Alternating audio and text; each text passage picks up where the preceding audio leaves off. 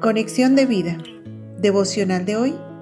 La desobediencia lleva a la caída. Dispongamos nuestro corazón para la oración inicial. Padre amado, que sea tu Santo Espíritu la ayuda en mis debilidades, que la desobediencia no toque a mi vida, pues siempre estaré atento a tu voz y a tu palabra para ponerla por obra, y solo a ti acudiré en mis aflicciones porque solo tú tienes respuesta a mi necesidad. Gracias Señor. Amén. Ahora leamos la palabra de Dios. Primera de Samuel capítulo 28 versículos 4 al 7. Se juntaron pues los filisteos y vinieron y acamparon en Sunem. Y Saúl juntó a todo Israel y acamparon en Gilboa. Y cuando vio Saúl el campamento de los filisteos, tuvo miedo y se turbó su corazón en gran manera. Y consultó Saúl a Jehová, pero Jehová no le respondió ni por sueños, ni por Urim, ni por profetas.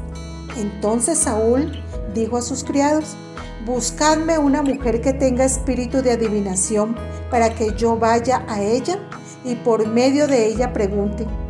Y sus criados le respondieron, He aquí hay una mujer en Endor que tiene espíritu de adivinación. La reflexión de hoy nos dice, Saúl había sido escogido y ungido como el primer rey para gobernar a Israel, y por la desobediencia Dios se había apartado de él y no le volvió a responder por ningún medio. Habían pasado 40 años de su reinado y en medio de su angustia va a consultar a una hechicera y en esa circunstancia, Dios en su soberanía se manifiesta a través del profeta Samuel, quien ya había muerto. Y Samuel le declara, pues Jehová ha quitado el reino de tu mano y lo ha dado a tu compañero David. Como tú no obedeciste a la voz de Jehová, ni cumpliste el ardor de su ira contra Amalek, por eso Jehová te ha hecho esto hoy y Jehová entregará a Israel también contigo en manos de los filisteos, y mañana estaréis conmigo tú y tus hijos. Y Jehová entregará también al ejército de Israel en manos de los filisteos. Primera de Samuel 28, 17 al 19. Dice la Biblia que Saúl cae a tierra cual largo era, con el corazón flaqueante. No estaba ebrio, sino que Dios mismo rompe su corona y no le quedaba ánimo para vivir. ¿Por qué había terminado así?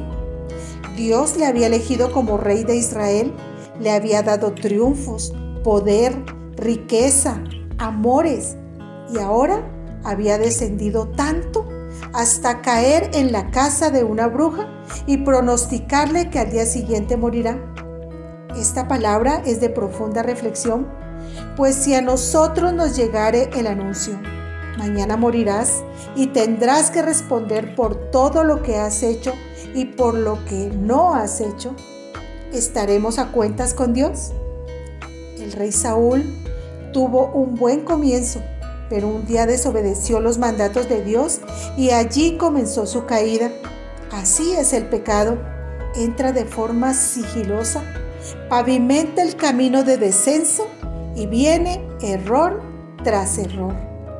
Hermano, cualquier aflicción, angustia, enfermedad, debilidad y sufrimiento, llévalo al Señor Jesucristo. Él es el único que puede redimir, restaurar, proveer, sanar y salvar. No busques otras fuentes. Sigue a Cristo y su palabra. Visítanos en www.conexiondevida.org. Descarga nuestras aplicaciones móviles y síguenos en nuestras redes sociales.